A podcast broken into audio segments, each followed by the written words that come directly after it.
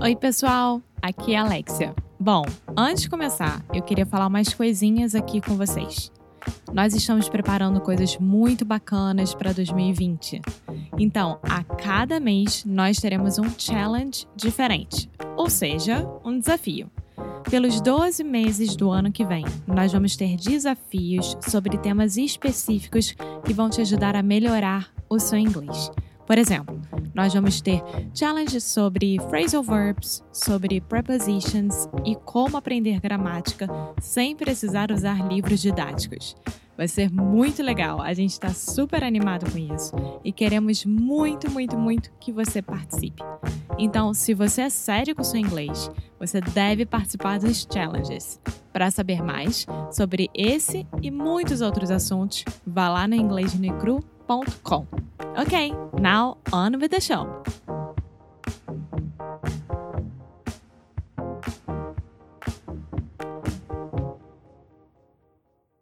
We do a quick test. Yes. Virginia, can you say something just to make sure it's recording? Hello. Hi. welcome. Welcome. Perfect. It's recording. Cool.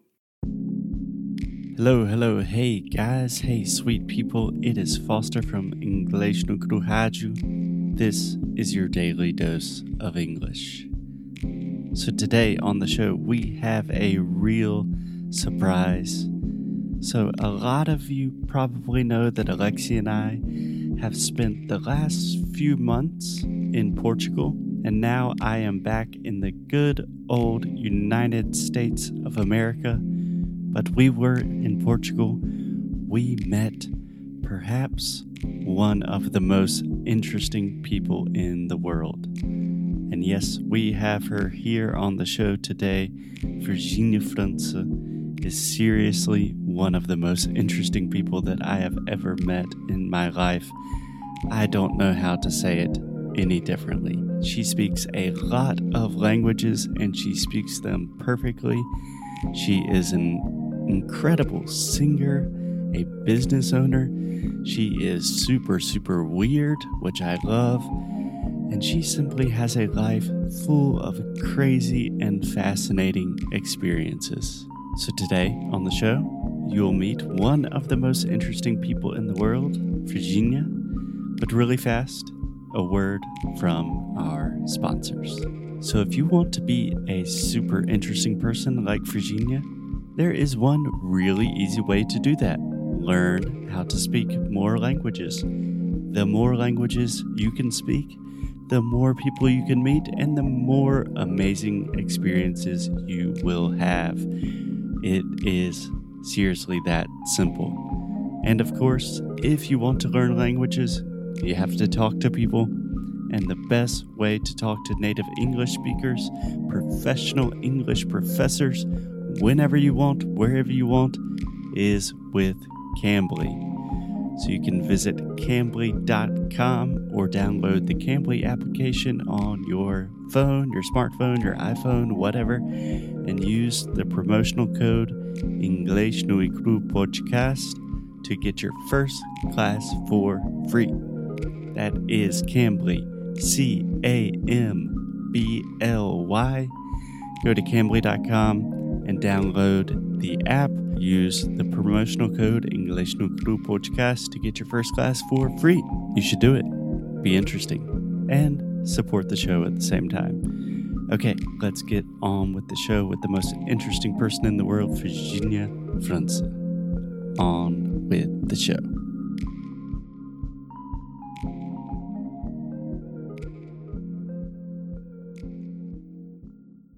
Hey guys, welcome to another episode of English Nui Cru Rádio. Today I'm with a very special guest, Virginia. Virginia, I don't know your last name. França. Virginia França. yes. I have a weird name. Yeah. So Virginia, like the state from the US, and França, like the country, the European country. But it's a family name. So yeah, I'm basically a small, tiny world. Cool. cool. Okay, so Virginia, I have been in Portugal for almost four months now, and Alexia and her dad and I we we kind of have this joke that you're like the most interesting person in the world. Oh my God. so you haven't met a lot of Portuguese.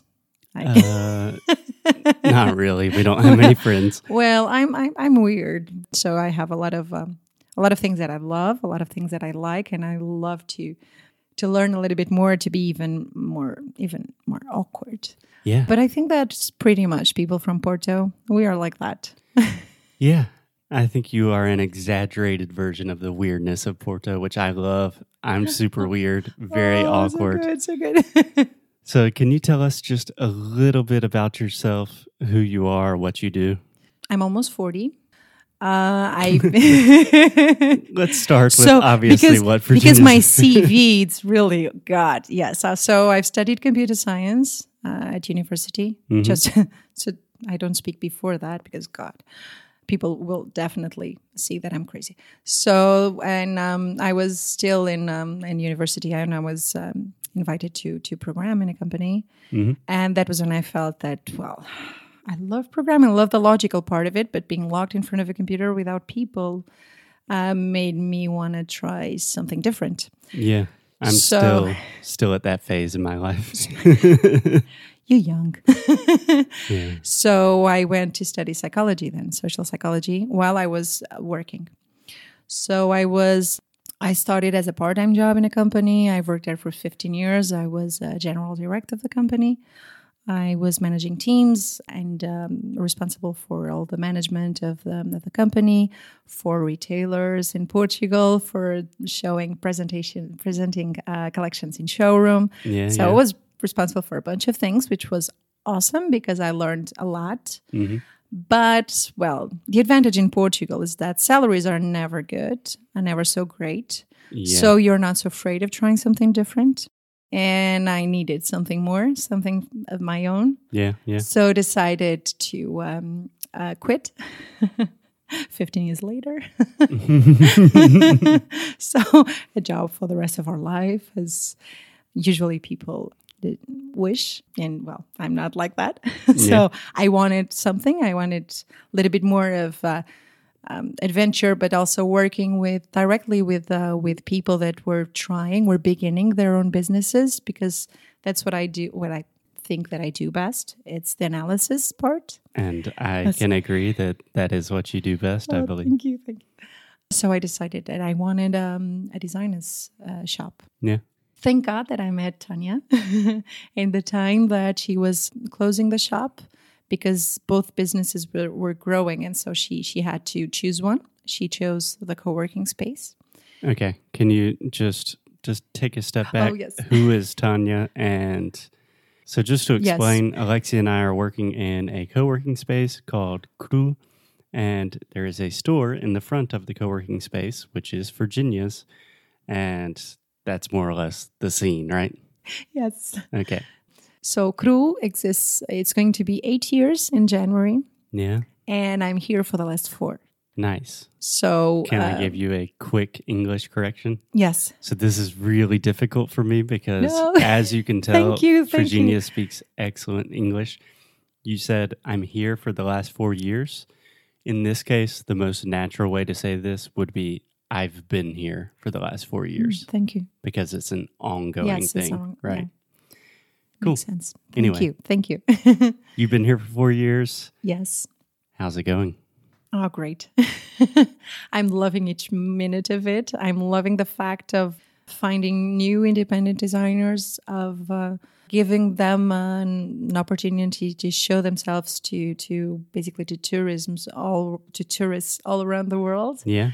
because fortunately uh, now Porto is a touristical spot, and we have been um, well. Um, a lot of uh, guides are being are, are talking about us now, which is awesome.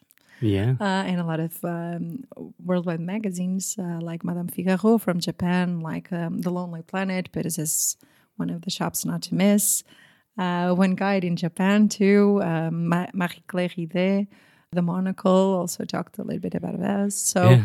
Well, it's a good thing. I don't know if English no Rádio can compete with Marie Claire and all of these. Oh no, you're magazines. much awesome, much more, much better.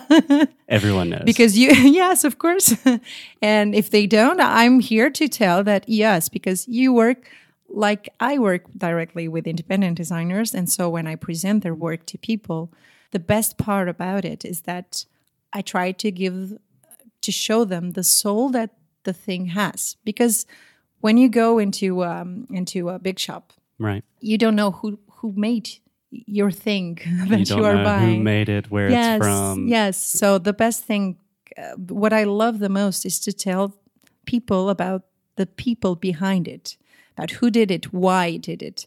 I work with a lot of uh, independent designers that came. Like I have a biologist that does jewelry.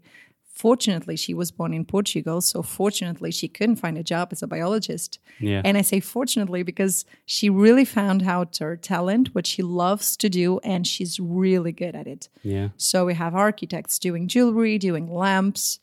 Uh, we have a lot of really different people. Tons of cool clothes. Yes. Plants. So mainly, mainly sustainable and eco-friendly. So that's that's how I'm trying to go because we have to do something to save the planet, and step by step. We I hope to we can get we can. there. It's not going well so far, oh, thanks God, no. to several Yes. presidents that come up on the show a lot. Yeah, So- well, but you know, probably, and now I have the opportunity to say sorry because probably he was in Portugal and we play a lot with saints. So we always say that there's no such thing as global warming, it's St. Peter's fault. And probably one of those believed us. Sorry for that. It was a joke. Yeah. I've been blaming Trump this whole time, and it was St. Peter. Who knew? Go figure. so, just to make it really clear, if someone walks into your store, and I see this every day, a lot of people from all over the world walks into your store. If someone asks, "What is this place? What is this store?" How would you describe it in like a fast, Uh, good, yes. clear way? Uh, I uh, I always say that uh, this is what we're doing to fight the crisis once and for all. Uh, So this is where you can see what Portuguese independent designers are doing, uh, what they are changing in themselves to show you the best that Portugal has to offer. We've always been good in um, production. We've always worked with quality. We never had the money to buy machines, so a lot of the things are handmade still and then I present some some really key uh, projects because it shows that everything that I have is made by people, by real people. Yeah. So people that are really working asses off. I don't know if I can say this. You can say ass, you can say shit, whatever you want. So they're trying, they are trying to stay, they're trying to change whatever they have to change to make this country a little bit better because we have a lot of advantages in Portugal. You can still go out at st- a street at night uh, uh, alone and you feel safe. And Yeah. unfortunately, you can't say that uh, of a lot of countries, um, even in inside Europe. Yeah. So we still have good food and good wine. We are producers. So excellent food, cheap. excellent wine. It's cheap. It's So- much safer than Brazil. We have the sea, we have the river, so there's a lot of really good things that it's worth to fight for. Yeah. I So think that's amazing. Here you can find 56 Portuguese independent designers and uh, two projects of social responsibility that we felt that it made sense to support them too. So going back a little bit, so of course your podcast is so much better than Marie Claire or Madame Figaro because Thank you're, you. I didn't you're to say that. interviewing real people. You're showing real projects, real people, real stuff to to to everyone, Yeah. and teaching them, which is awesome. We're trying. By the way, We're trying. so one of the things I think that you do that's so amazing is everybody it does not matter if you are like super on the right politically, super on the left. Everybody supports local business. My dad's a local businessman. Everyone likes the idea, yes, but it's not something that people actually put into practice that much. And you're Yes. putting your money where your mouth is. You are walking the talk, talking the walk. I don't know which one it is, but you're kicking ass. It's awesome. I think it's really cool. Thank you, thank you. Now I'm getting emotional. so let me ask you, as someone that's starting, been starting, and still in the process of starting our own businesses, what's been the most difficult thing about leaving a nice corporate job? You're responsible for a lot of things, and going out on your own. starting, Starting or That's- maintaining? No, starting. Oh, yeah. The start, it's always the difficult part. And the first year is always makes you questioning your decision. If not, it's because you're not doing your, your job correctly. Because business that has like likes to go, I don't know. this is Yeah. a this is a very Portuguese expression. No, in English, we just say if it has legs, Oh, yes. that means it's So, yes. ready to run. Yes. Yeah. So if you have to have good, it's like building a house. You have to have a great um, Foundation. foundation to really build a big house. If not, it will fall. No matter how much you, how much effort you put into into it, you can never start a house from the ceiling. So a business to start your own business, it's hard. It's really hard. I'm not going to lie, but you also get up every day thinking that you can try a different thing. There's no bosses.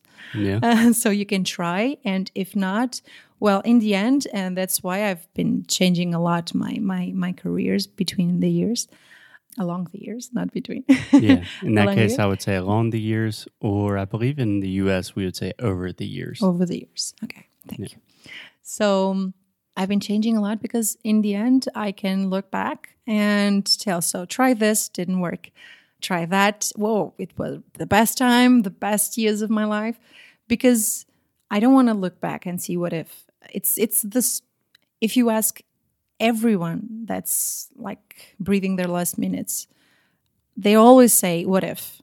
That's for me that would be the hardest thing to to to take to take with me. Yeah. so i want to have a lot of histories to tell to my son. I have want to tell him like oh so mommy yeah yeah you know that that moment that mommy decided to participate in a singing contest Is that a true story? yes Do you want to give us a quick oh, two minute God. summary of Oh, that? Oh well, um, yeah, it was. uh, it were well. It was. It was a good experience. It Uh-huh. was. It was nice. Uh, so you have the American Idols in in uh, in America. Yes. so we Alexia is had the idols. We had the idols in Portugal. So I was in the second edition. Really? What did you sing? oh, Where yeah. can we, is this on YouTube? no, thank God. That's why I talk about it now. I'm gonna find it. So yeah, I have a problem with cameras. I really have a problem with cameras. I don't. I don't. To be on a on a TV show, you really have to be like you. You have to like yourself. So it and I like the person I am. I I don't like so much my outside. yeah. So Hey, it's that's why we It's have a podcast. yes. I'm not comfortable it's being on so camera. much oh, it's so much easier so that was my mainly my mainly my problem in idols uh, but i uh, i i went through the um, the castings hmm so i passed like four uh, no five Shit. it was two in porto and three in uh, in lisbon What song did you start with for your first casting? uh it was with um alicia keys fallen I keep on falling in. yes that one That is amazing. Virginia made me promise that she would not sing on the podcast, and that is no because i don't want you to lose followers and more believe difficult. me You would. I went through and I really don't know how. So the other ones must be, well, probably they weren't. well. okay. That's fascinating. You have lived many, many lives in your one fascinating life. Muito obrigada por ter escutado mais um episódio aqui do Inglês no Cru Rádio. Espero que vocês tenham gostado. E agora chegou a, chegou a hora, na verdade, que todo mundo estava esperando. Eu estava aguardando muito para gravar essa review especificamente. Bom, ela é toda em inglês, então vamos lá, preste atenção, hein? Fantastic podcast, especially for Brazilians learning English. I discovered this podcast six months ago while looking for a new podcast to keep me company during my time driving or doing manual tasks. I'm a fan of 10% Happier and The Minimalist. Alexia and Foster immediately captivated me, and soon I became addicted. They target Brazilians who seek to improve their English, especially aiming to improve their conversations with native speakers. They are very charming and nice people and bring a lot of great information about the English language and especially about pronunciation through very pleasant and fun conversations about their daily lives. Their great differential is to know in depth, depth, Foster, you need help here in depth. The difficulties that Brazilians have with English because, as they say, our brain, whose mother tongue is Portuguese, tends to make specific mistakes. I learned a lot of very important and basic things about pronunciation that I had never learned before. Even living in the US for three years now and studying English since I was 12 years old. The podcast is interesting for all levels of learners.